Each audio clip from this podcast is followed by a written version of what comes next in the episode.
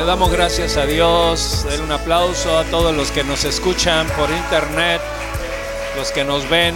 Les enviamos un cálido mensaje en este 24 de diciembre, donde todo el mundo celebra que nuestro Señor Jesucristo nació aquí en la tierra para después crecer y entregar su vida en salvación por nosotros. Así que todo aquel que en Él crea, dice la palabra, no se pierda, mas tenga vida eterna. Un saludo fraternal desde Cancún para el mundo. Amén. Muy bien. Quiero, quiero hacer énfasis en un pasaje de la Escritura que es muy, muy conocido, muy conocido, que es Mateo 24, Mateo 24, que habla acerca de las señales del fin del mundo.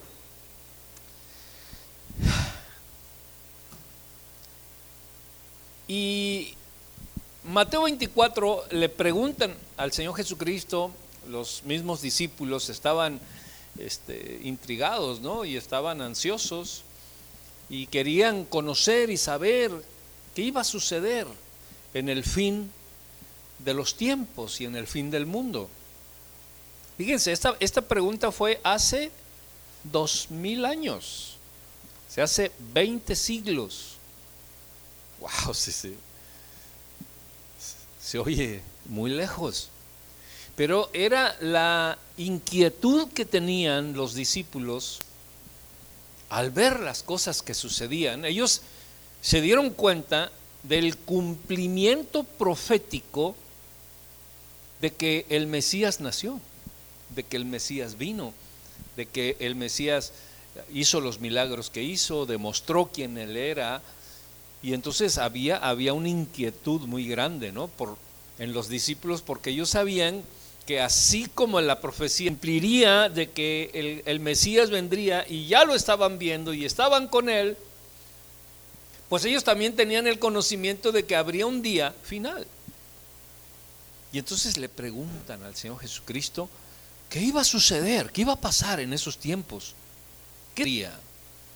Y el Señor Jesucristo ahí en Mateo 24 empieza a decirles muchas cosas acerca señales y este, del fin del mundo, pero no quiero hacer énfasis en todas ellas, sino quiero eh, poner, eh, poner acento muy, muy, este, muy firme en Mateo 24, en el verso 4 y, en el verso 5, que dice, respondiendo Jesús les dijo, mira que nadie te engañe. O en la versión en español de España dice, mirad que nadie os engañe. Dice, porque vendrán muchos. ¿Cuántos vendrán? ¿Cuántos? Muchos. Ese vendrán muchos no es solamente hombres o mujeres, sino filosofías, eh, doctrinas, eh, corrientes de pensamiento, este, muchas eh, filosofías de los tiempos finales, dice, vendrán muchos en mi nombre, diciendo, yo soy el Cristo. Y aquí lo tremendo es que dice, y engañarán a muchos. Primero dice, mirad que nadie os engañe, o mira que nadie te engañe. Fue la primera advertencia del Señor Jesús. Después empezó a decir, habrá esto y esto, y pestes y esto, y guerras, rumores, y pa, pa, pa. Pero lo primero que dijo el Señor fue, mira que nadie te engañe.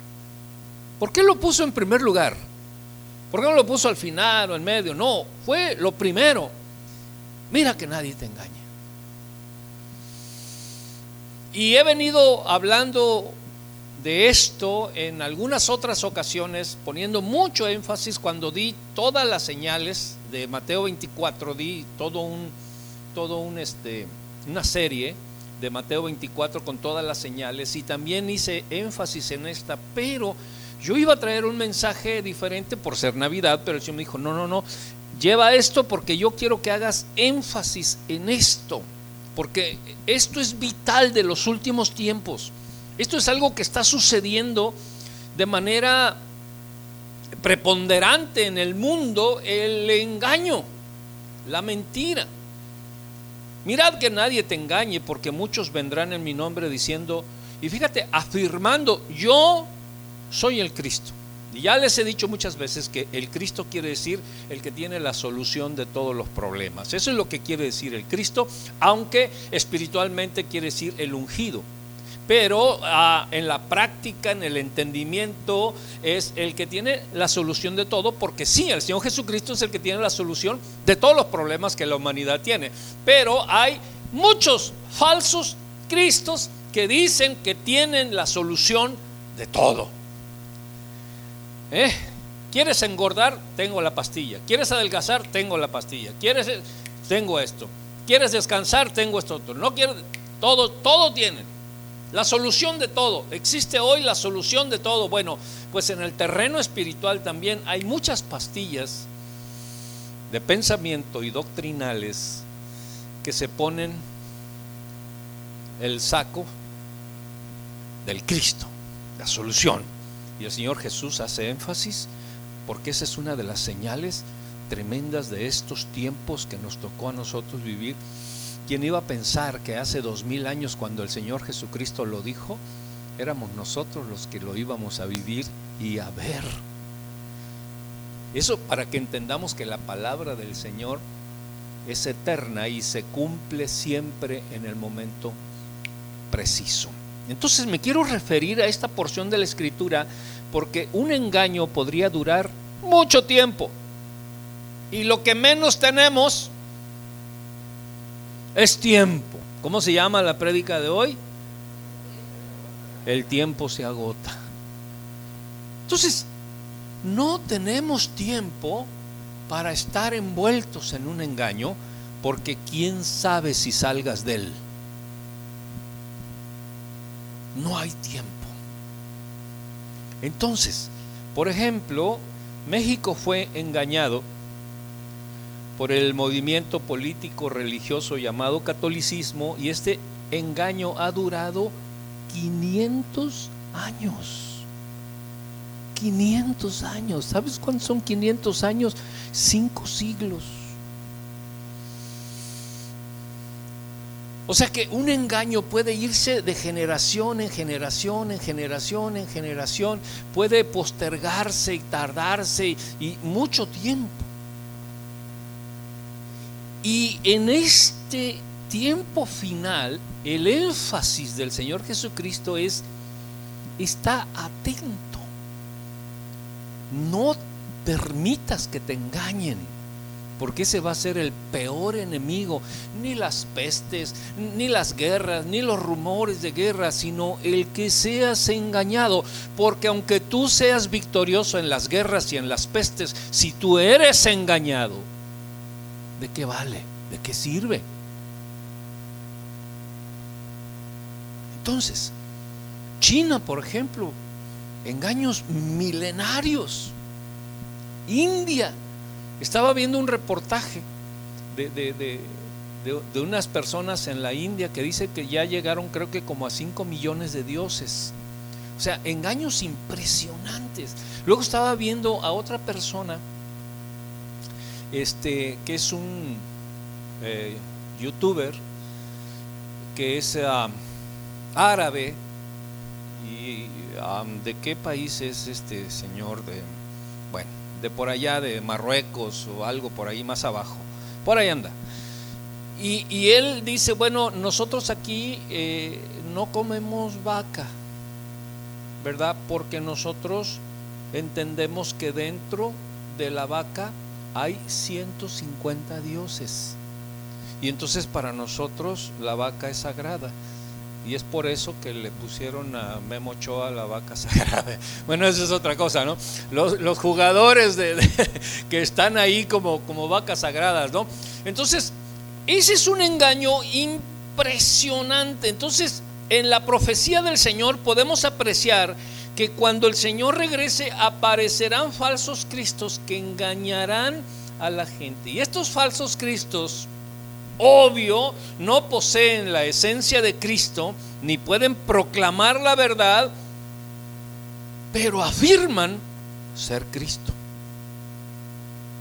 O sea, no poseen la esencia de Cristo, no pueden proclamar la verdad de Cristo, pero afirman ser Cristo. El libro de Apocalipsis también profetizó lo siguiente en, el capítulo 3 y verso 20. Dice así, he aquí yo estoy a la puerta y llamo. Si alguno oye mi voz y abre la puerta, entraré a él y cenaré con él y él conmigo. Entonces, aquí la palabra clave es esta. Aquí es donde yo quiero enfatizar el, mensaje en esta mañana.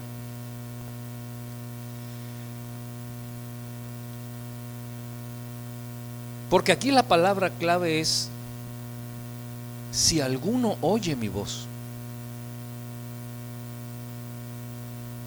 Quiero poner acento en esto y quiero explicar a fondo, aunque no me voy a tardar mucho, pero quiero explicar a fondo si alguno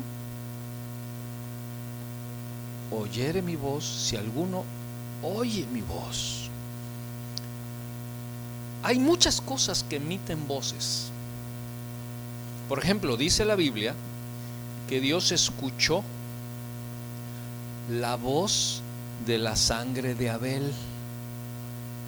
O sea, la sangre tiene voz. ¿Han ustedes escuchado eso de que la sangre llama? La sangre tiene voz.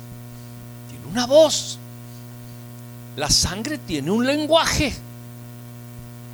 Y dice la escritura que Dios escuchó la voz de la sangre de Abel, que clama. Así dice el Génesis, que clama. La voz clama. ¿Qué es un clamor? Es una súplica, es un grito, es un desespero. Entonces, hay cosas que tienen voces. Por ejemplo, ¿sabían ustedes que las piedras tienen voz? Las piedras tienen voz. Ah, pastor, ¿se va a sacar una doctrina de la pedrera o qué? La doctrina de la pedrera. No, pero el Señor Jesucristo dijo, si ustedes callaren, las piedras van a hablar. Y hoy en día las piedras están hablando.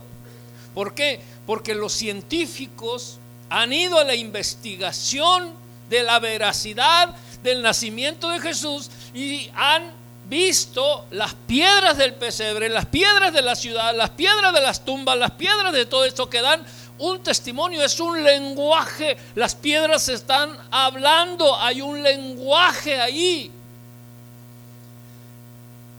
Ay, yo quisiera, pero sí quiero.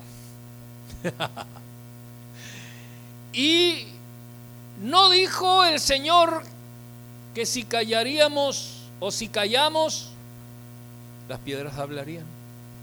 Si nosotros callamos en predicar el Evangelio, las piedras van a hablar por nosotros. Pero qué tremendo que nosotros callemos.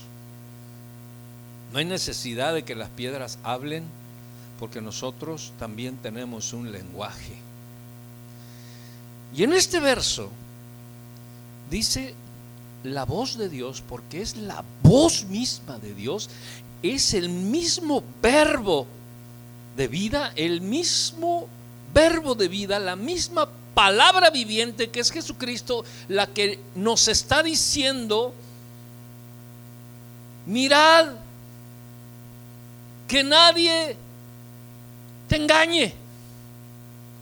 No es la voz de la piedra, no es la voz de la sangre de Abel, es la voz misma del Dios viviente que nos advierte, que nos dice, cuídate, mira, observa, ten análisis, ten cuidado, que nadie te pueda engañar, deja el internet, deja las cosas, haz a un lado lo que estorbe, pero pon atención para que nadie te pueda engañar. ¿Por qué el Señor hace tanto énfasis en esto? Porque Él sabe perfectamente que hay un lenguaje espiritual que atraviesa los cielos, atraviesa el infinito y que debemos estar en el pleno conocimiento de ese lenguaje, de ese idioma, de esa comunicación, de eso que nosotros consideramos un lenguaje. Atraviesa, atraviesa los cielos. Denle un aplauso al Señor, por favor.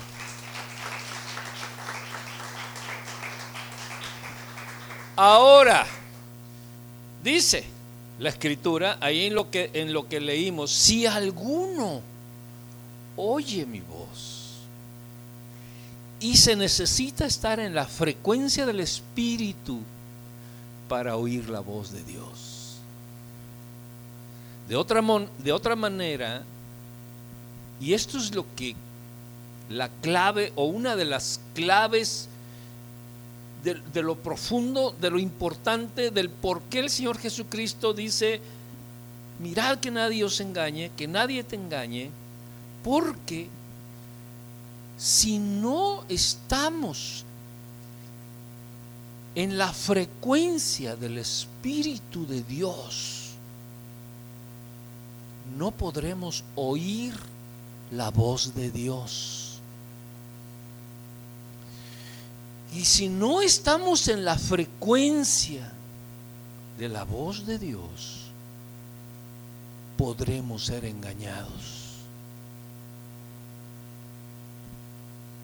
A ver. Y no podremos ser engañados difícilmente. Podremos ser engañados fácilmente. Fácilmente. Acá estoy yo. Fácilmente. ¿Cómo puede ser engañado? Fácilmente. Si tú y yo no estamos en la frecuencia para oír la voz de Dios, fácilmente podremos ser engañados. Mira, el mundo tiene su voz también. Las voces del mundo son diametralmente opuestas a la voz del Espíritu. El mundo te dice exactamente lo contrario de lo que te dice el Espíritu. Y si oímos la voz del mundo, no oímos la voz del Espíritu. Y si oímos la voz del mundo y no oímos la voz del Espíritu, seremos engañados fácilmente. La voz del Espíritu requiere de frecuencia espiritual. Hace muchos años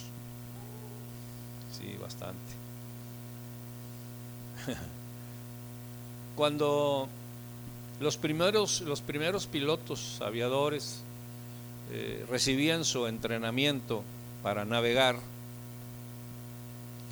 solamente ellos navegaban cuando había una estación de radio. Por ejemplo, si volabas de la Ciudad de México a Monterrey, eh, en Monterrey tú agarrabas por la brújula y decías, bueno, según la brújula este es el rumbo hacia Monterrey. Entonces despegaba el avión y agarraba la ruta hacia Monterrey de acuerdo a la brújula. Llegabas a la altura suficiente y lo que ponías era la frecuencia de la T grande de Monterrey o había otra, la, estación que sea. Y entonces cuando tú ibas en la ruta, según la brújula, ibas hacia Monterrey, pero ya cuando estabas a cierta altura y a cierta eh, cercanía de la ciudad, ponías la frecuencia de la estación más poderosa y entonces la aguja te marcaba dónde, hacia dónde iba. Y muchas veces, de acuerdo a la brújula, ibas desviado pero la frecuencia te llevaba exactamente hacia la ciudad. Y eso era todo lo que tenían los, los pilotos en aquel tiempo. Ahora hay muchas cosas. Pero si no tenías la frecuencia, aunque tuvieses la brújula, ¿sabes qué podía pasar? No se me duerman. ¿Sabes qué podía pasar?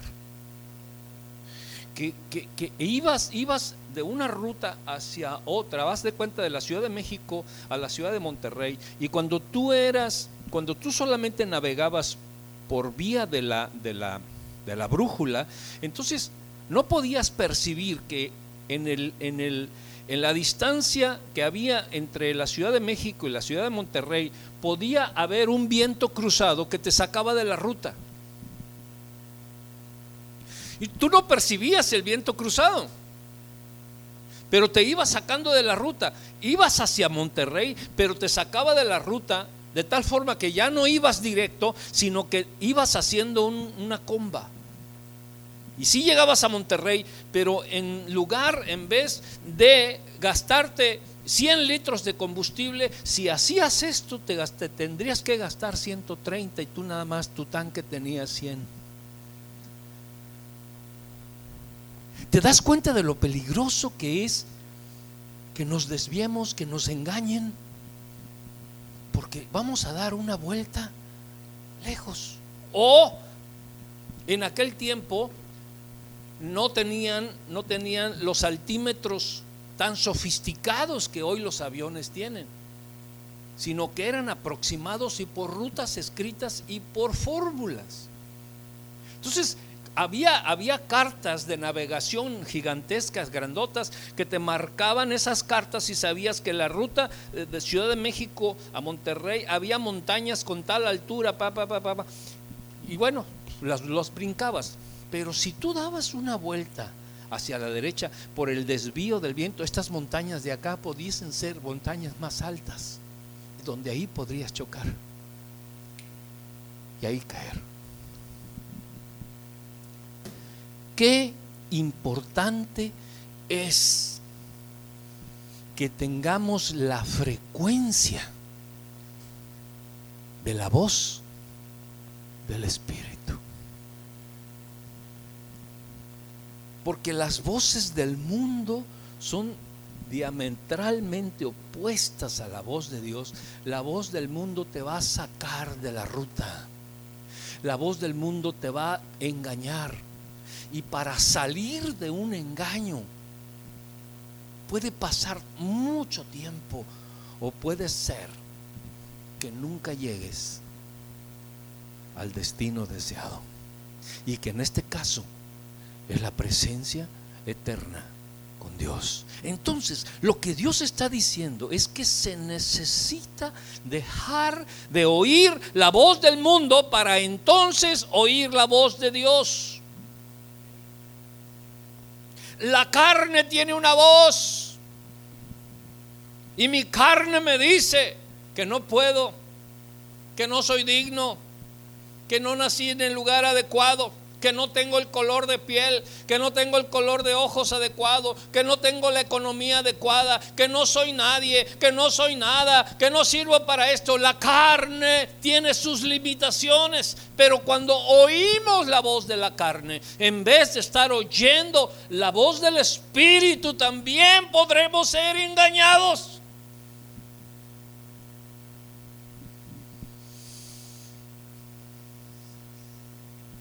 O cuando oímos la voz del diablo, puras mentiras, puras dudas. Empezamos a escuchar mentiras, mentiras, mentiras y, empezamos a creer las mentiras. Regálame tantita agüita, creo que por ahí tengo en mi mesita, creo que. Entonces, este, empezamos a escuchar, gracias hijo empezamos a escuchar, mis hermanos, otras voces.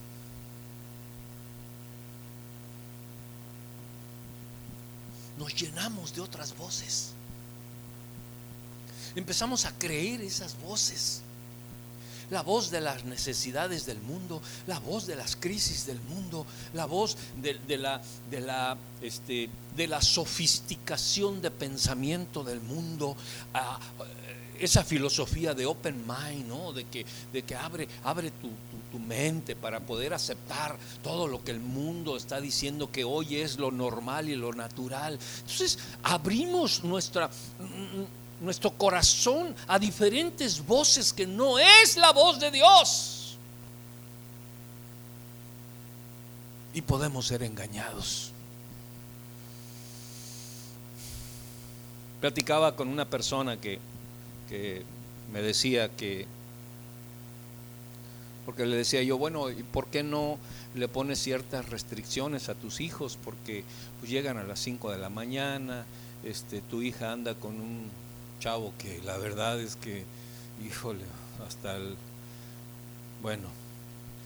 Y él decía, no, ¿sabes qué? Que ellos son libres de escoger lo que quieran. O sea, él está open mind.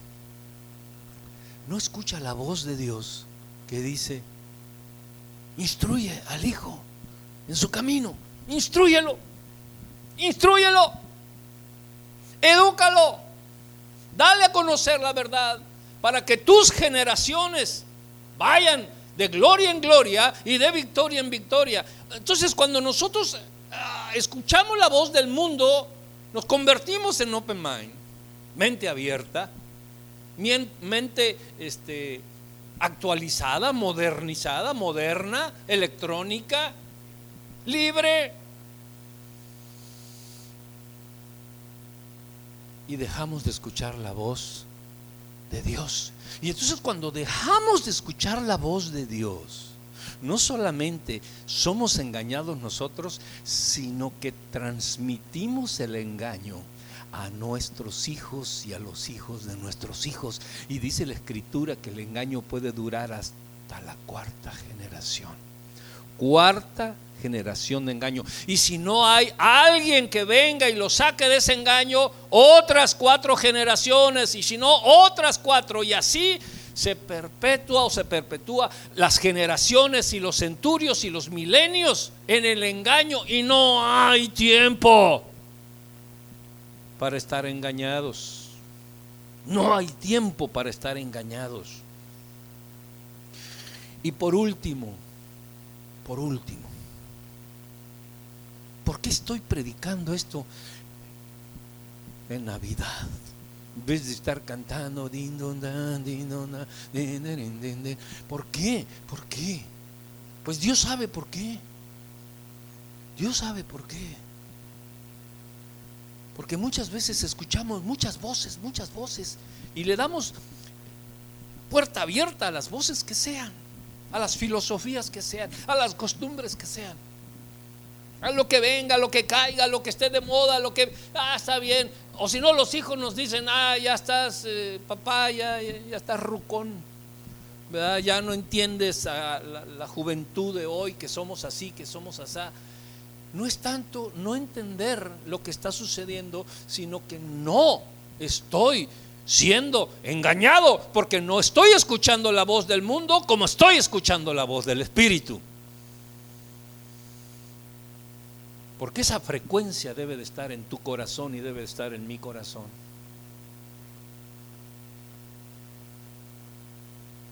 Para que cuando ya se fue el pastor, oye que ya se fue el pastor, ya está en la presencia del Señor. Ah, pero ¿sabes qué? Que Él nos decía, acuérdense, que Él nos decía que no fuésemos engañados que tuviésemos la frecuencia del Espíritu, que no escucháramos otras voces, que fuésemos exclusivos de la voz de Dios. Con eso me sentiría servido. Entonces, dice Apocalipsis 2, 7, el que tiene oído, oiga lo que el Espíritu dice a las iglesias. Y no es que haya muchas iglesias, hay una sola iglesia la iglesia producto de la muerte y la resurrección del Señor Jesucristo, esa es la única iglesia. Pero en ese tiempo en que se escribe esta palabra, había ya siete iglesias. que se habían logrado establecer, que eran Éfeso, Esmirna, eh, Pérgamo, Teatira, Sardis, Filadelfia, la Odisea. O sea, esas iglesias estaban ahí, por eso es que dice eh, esta escritura, el que tiene oídos oiga lo que dice el Espíritu a las iglesias. Pero qué importante es que sepamos el contenido de esta exposición de Dios y que escuchemos lo que el Espíritu dice a la iglesia. Ahí te va algo para que analices. Si tú no eres la iglesia, no vas a escuchar jamás la voz del Espíritu.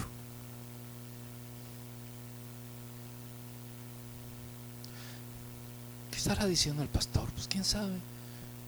Ahí cantan y brincan y se alegran y, quién sabe. Pues, no, bueno, entonces hay que analizar si soy la iglesia. Porque la palabra de Dios dice que el Espíritu habla a la iglesia. Y fíjese qué tremendo que el Espíritu no habla al mundo. El Espíritu no habla a los gobiernos.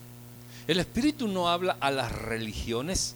El Espíritu habla a la iglesia. Porque se supone que la iglesia es la que le tiene que hablar al mundo, a los gobiernos, a, las multitudes, a las familias, a los vecinos, a los hermanos. Es a la iglesia la que le corresponde oír la voz del Espíritu para entonces proclamar el Evangelio de acuerdo a lo que el Espíritu nos esté dictando. Por eso Dios no le habla al mundo ni a los gobiernos le habla a la iglesia. Y si no predicamos el Evangelio y si no evangelizamos, es porque probablemente no hemos entendido que somos la iglesia. Y si no hemos entendido que somos la iglesia, podemos ser engañados.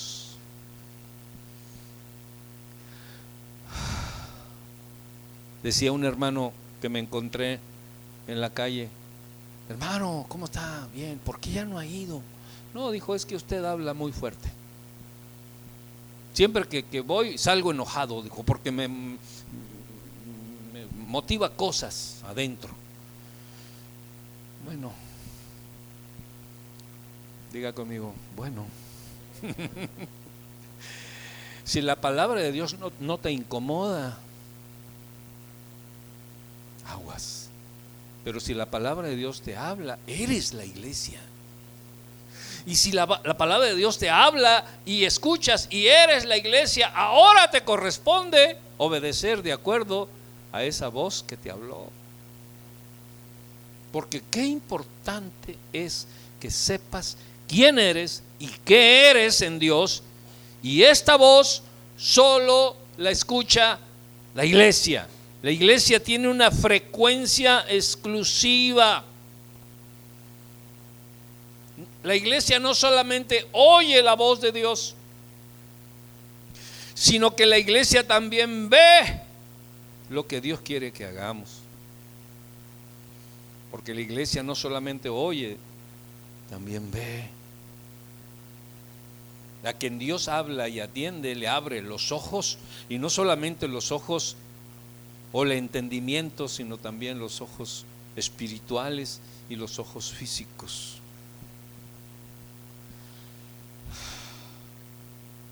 Cuando Dios le trazó ruta a Agar y a, Ismael en el desierto, dice que Ismael ya estaba muriendo, era el hijo de Abraham con Agar, que es el padre de los árabes. Es el hijo que tuvo Abraham con la sirvienta de Sara, pero no era el hijo de promesa, el hijo de promesa fue Abraham, Sara y, Isaac, que es de donde vienen todos los judíos.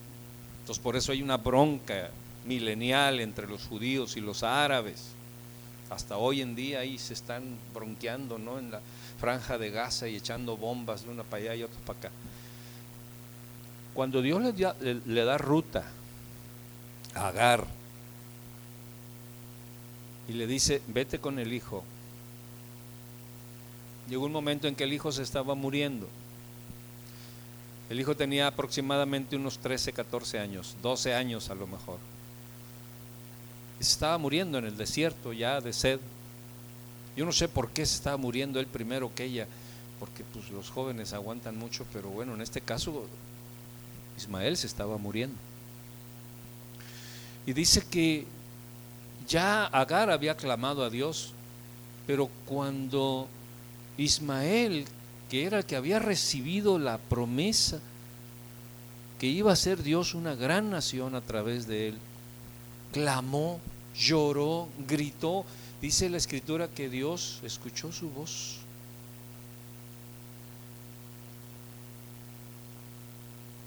Y entonces dice la escritura que Dios abrió los ojos de Agar y vio una fuente de agua.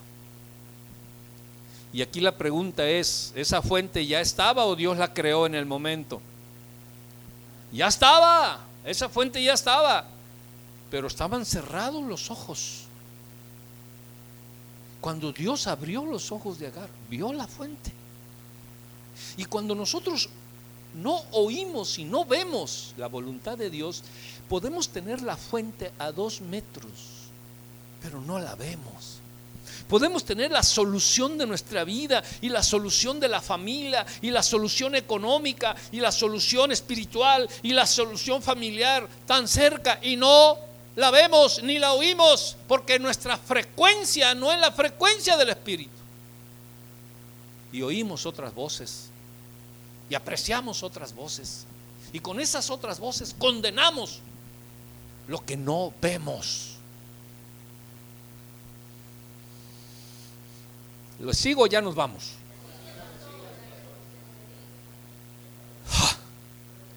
¿Cuántas veces? ¿Cuántas veces? Probablemente hemos estado con la solución a un lado, allí, cerquita, palpable, casi sintiendo su calor. Y no la vemos, ni la oímos, porque no estamos en la frecuencia. Queremos vencer en nuestra fuerza. Queremos vencer en nuestra voluntad. Queremos vencer. Agar no pudo vencer, Ismael tampoco pudo vencer el desierto con su voluntad, con su resistencia. Ismael no pudo vencer el desierto con su juventud. Fue el primero que estaba muriéndose. Y muchas veces nosotros queremos vencer con nuestra fuerza, nuestra voluntad, nuestra juventud, nuestro dinero, nuestro prestigio, nuestro concepto, nuestro conocimiento. Y no podemos, porque estamos oyendo otras voces y estamos viendo otras cosas, en vez de escuchar la voz de Dios y ver lo que Dios quiere que veamos. Y cuando así sucede, jamás nadie podrá ser engañado. Si tú escuchas la voz de Dios y ves el propósito de Dios, nunca serás engañado. Y es por eso que la escritura dice que el que venza hasta el final, ese recibirá la corona de la vida.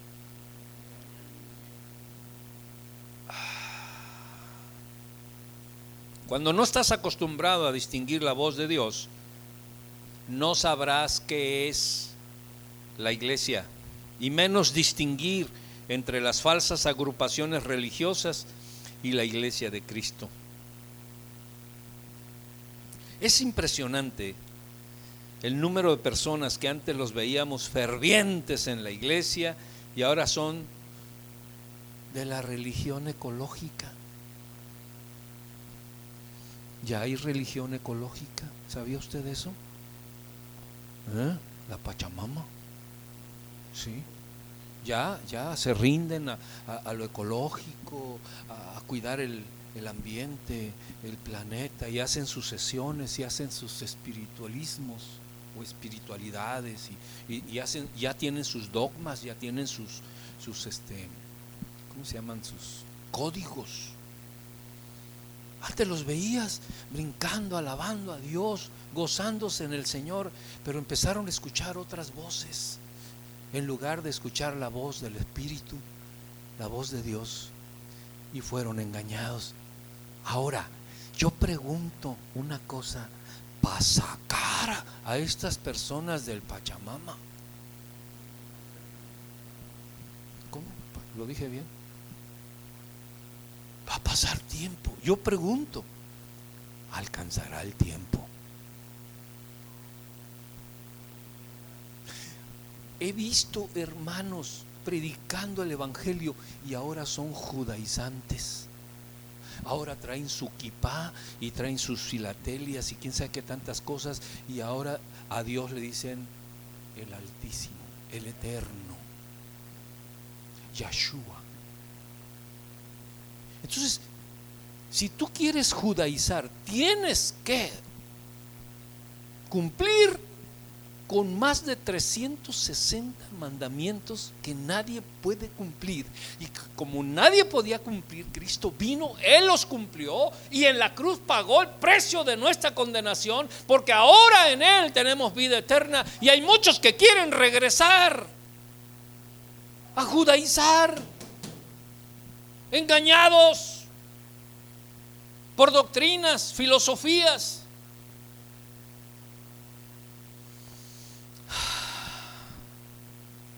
ya nos vamos. Ya iba yo a decir de otros amigos, budistas, ufólogos. He visto ufólogos. Antes cantaban conmigo. Teníamos un grupo musical adorando al Señor. Y después de un tiempo me di cuenta que, que uno de ellos ahora es ufólogo. El ufólogo es el que adora los ovnis y anda en la, onda esa, anda de, dedito y de uñita con este mausán.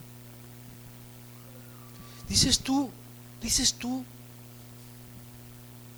what? Porque ya ni qué en español, ya para que se oiga más acá, más sofisticado, what? O sea, ¿qué está pasando? en estos últimos tiempos. Imagínate para sacarlo de la ufología, ¿cuánto va a tardar? ¿Le alcanzará el tiempo? Ay, Dios mío. Ay, Señor.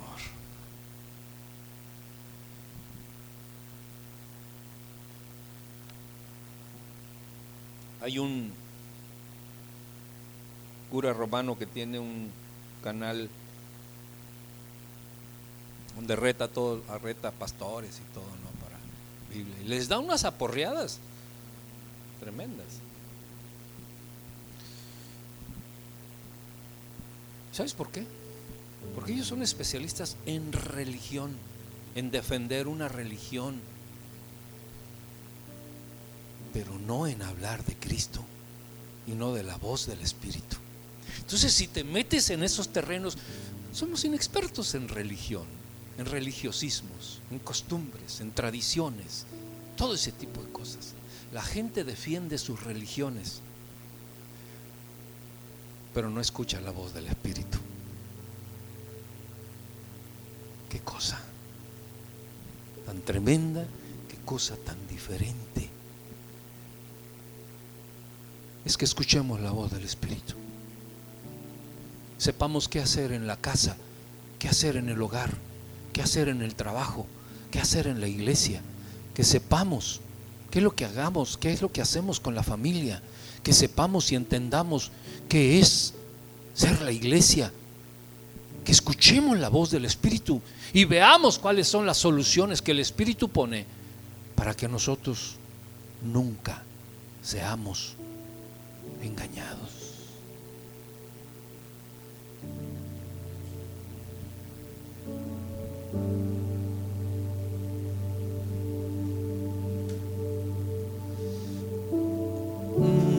Noche de paz, noche de amor. ¿Qué sigue? todo duerme en derredor. ¿Qué más? Por ahí va. Qué bonito es que esté la familia junta y que podamos disfrutar una noche de paz en comunión con nuestros hermanos, con nuestros padres, con nuestros hijos, con nuestros nietos porque sepamos que somos la iglesia, porque oímos la voz del Espíritu y porque vemos lo que el Espíritu nos dice que hay frente a nosotros. Esta mañana tarde, cierra tus ojos.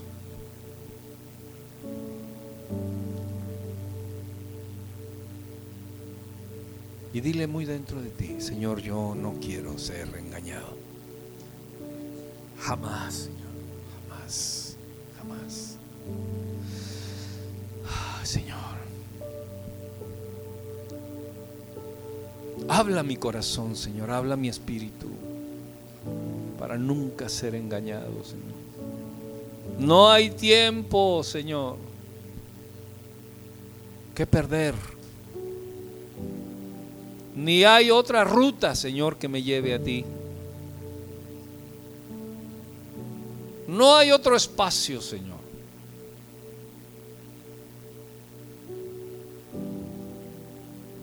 Solo tú en nuestro corazón, Señor. Esta mañana, Señor, refrendamos nuestra fe y nuestro corazón, nuestra confianza en ti, Señor. Queremos siempre, siempre, Señor, escuchar la voz del Espíritu. En el nombre de Jesucristo, remitimos a la nada las voces del mundo, las debilidades de la carne, las voces del diablo, las voces de las crisis, las voces de las filosofías, de las tradiciones, en el nombre de Jesús renunciamos a todas y cada una de esas voces. Voces religiosas, aún dentro del mismo contexto cristiano, del mismo solar y reino cristiano, hay voces religiosas tradicionales que son más fieles a su doctrina que a Cristo Jesús. Renunciamos en el nombre de Jesús a todas esas filosofías que tienen apariencia de piedad, pero que solamente traen trastorno. Traen trastorno emocional, traen trastorno mental. En el nombre de Jesús reprendemos ese espíritu de engaño. Reprendemos esas filosofías religiosas en el poderoso nombre de Jesús y por la sangre de Cristo nos declaramos en plena libertad. En plena libertad. Porque la sangre de Cristo Jesús nos ha lavado, nos ha justificado. Y nuestro nombre está escrito en el libro de la vida. Por eso es que hoy renunciamos a esas religiones, esas filosofías, esos emocionalismos que afectan pueden afectar nuestro corazón de tal manera que pudiésemos ser engañados. Ningún tipo de manipulación aceptamos en nuestro corazón. Solo la libertad del Espíritu y de la palabra de Dios. Esa convicción de ver lo que Dios nos dice que hay, de oír lo que está en el Espíritu, a nuestro Espíritu, y ser coherentes en las cosas que vivimos, en las cosas que pensamos y en las cosas que decimos y actuamos. Gracias Señor Jesús, porque un día como este o como mañana o como ayer, tú naciste aquí en la tierra, Señor Jesús con un propósito firme, glorioso, maravilloso, de poner el ejemplo a la humanidad de que sí podía, sí se podía vivir una vida correcta. Tú diste el ejemplo. Viniste como hombre. No usaste, Señor, tu deidad, sino como hombre nos mostraste. Y como hombre fuiste a la cruz. Pero el Espíritu Santo, dice tu palabra, que te levantó de entre los muertos. Porque tú mismo dijiste, nadie me quita la vida, sino que yo tengo el poder para darla y volverla a tomar.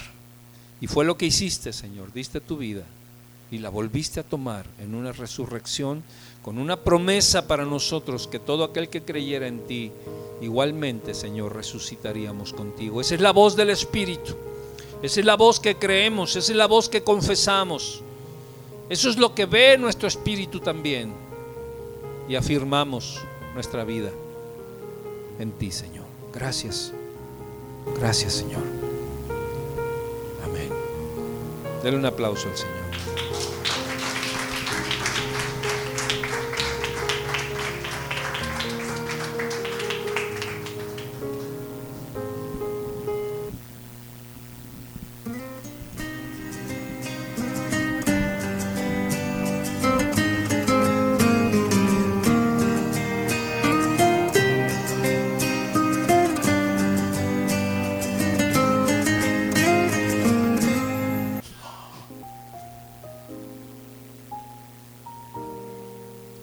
Dice la escritura que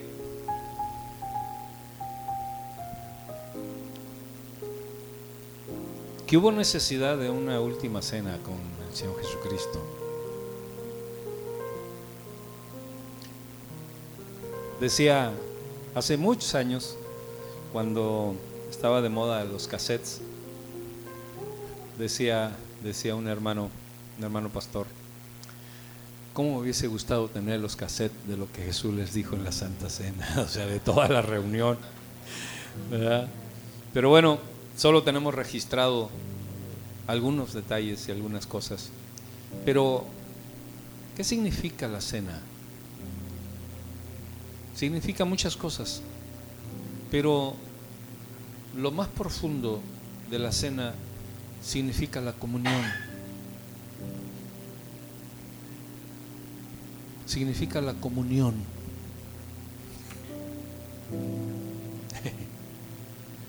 ¿Significa qué? Comunión. Común, unión. Que seamos uno solo. Cuando tú estás compartiendo tu mesa, tu cena con alguien, te estás ofreciendo a ese alguien y ese alguien está siendo partícipe de ti. Por eso es bueno invitar a la gente a comer a tu casa, invita al pastor. Porque existe la comunión, pero también existe la comunión espiritual. Entonces la cena va más allá de una común unión natural de convivencia de estar como familia, como hermanos. La comunión en el Señor fue algo que Él instituyó. Y Él dijo que lo hiciéramos. Porque Él quería tener intimidad y que nosotros sintiéramos y anunciáramos lo que Él sentía y lo que Él consiguió para el mundo. Si nosotros no tenemos comunión, difícilmente podemos anunciar lo que Él es. Y es por eso que Él dijo que lo hiciéramos con, con frecuencia.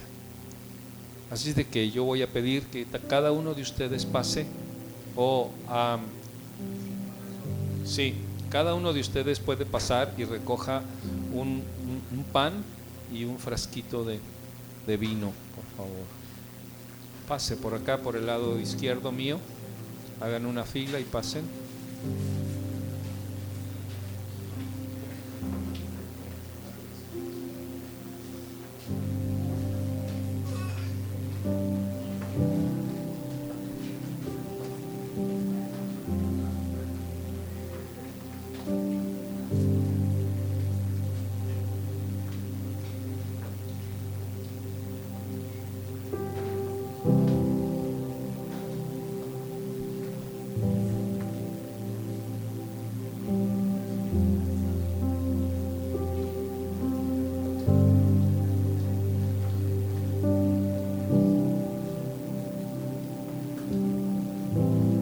Así manténgalo en su lugar, en sus manos.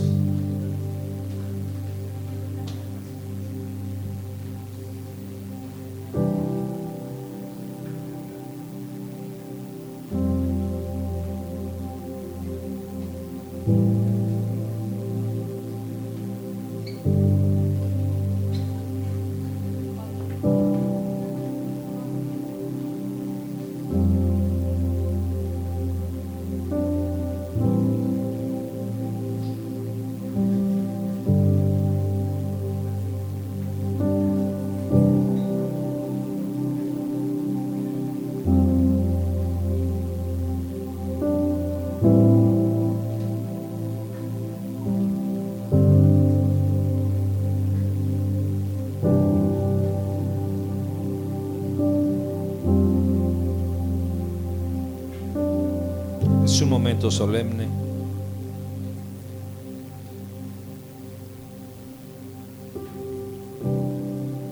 Porque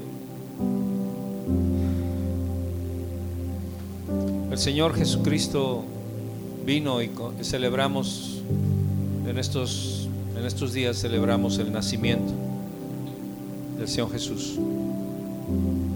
Pero como lo dije en un en un reel, Señor Jesús creció, no se quedó como niño, creció, se hizo hombre y entonces Él empezó a establecer los lineamientos de la vida natural y de la vida eterna. Y lo tremendo que yo decía, lo tremendo que yo decía en una ocasión es que hoy en día la gente celebra mucho el nacimiento del niño y creen en ese niño, pero ya no le creen al Jesús que creció. Qué paradójico, qué terrible, qué tremendo, que celebran cuando Jesús nació, pero ya no creen en lo que ese Jesús que nació dijo y estableció. Duro, difícil. Por eso Él dijo, quisiéramos esto frecuentemente, para que siempre tuviésemos la comunión con Él, no en el sentido natural, sino en el sentido y en el lenguaje espiritual. No es que nos estemos comiendo su cuerpo, ni tampoco es que nos estemos bebiendo su sangre, sino es un símbolo de lo que Él realmente hizo, entregó su cuerpo y derramó su sangre por nosotros. Dice 1 Corintios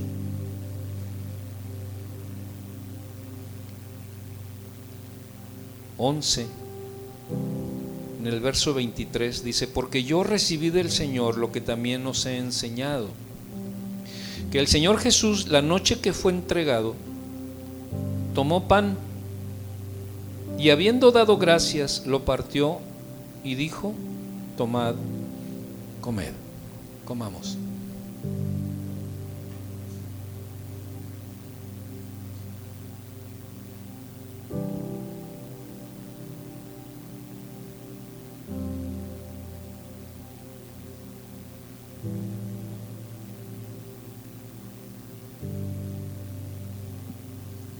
Esto es mi cuerpo que por vosotros es partido. Haced esto en memoria de mí. Asimismo tomó también la copa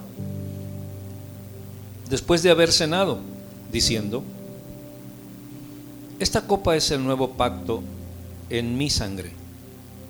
Haced esto todas las veces que la bebiereis en memoria de mí. Así pues, todas las veces que comieres este pan y bebieres esta copa, la muerte del Señor anunciáis hasta que Él venga. Tomemos.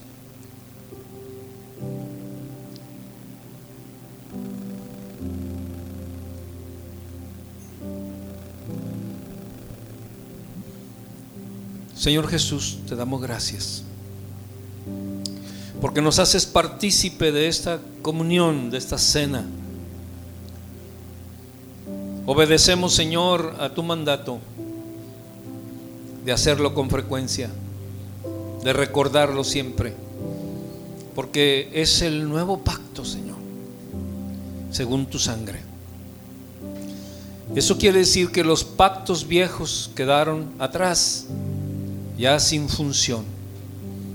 Y este es el único y nuevo pacto, el pacto de tu sangre y el pacto de tu cuerpo, Señor.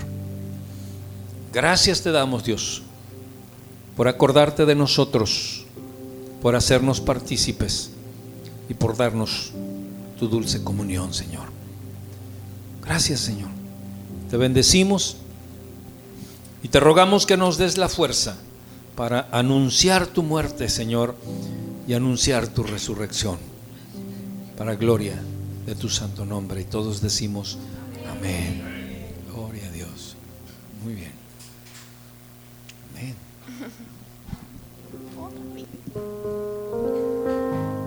Vamos a cantar.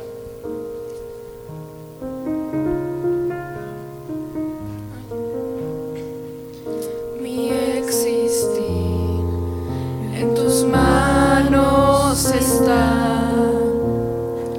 Desde el momento en que despierto hasta el anochecer, yo cantaré de la bondad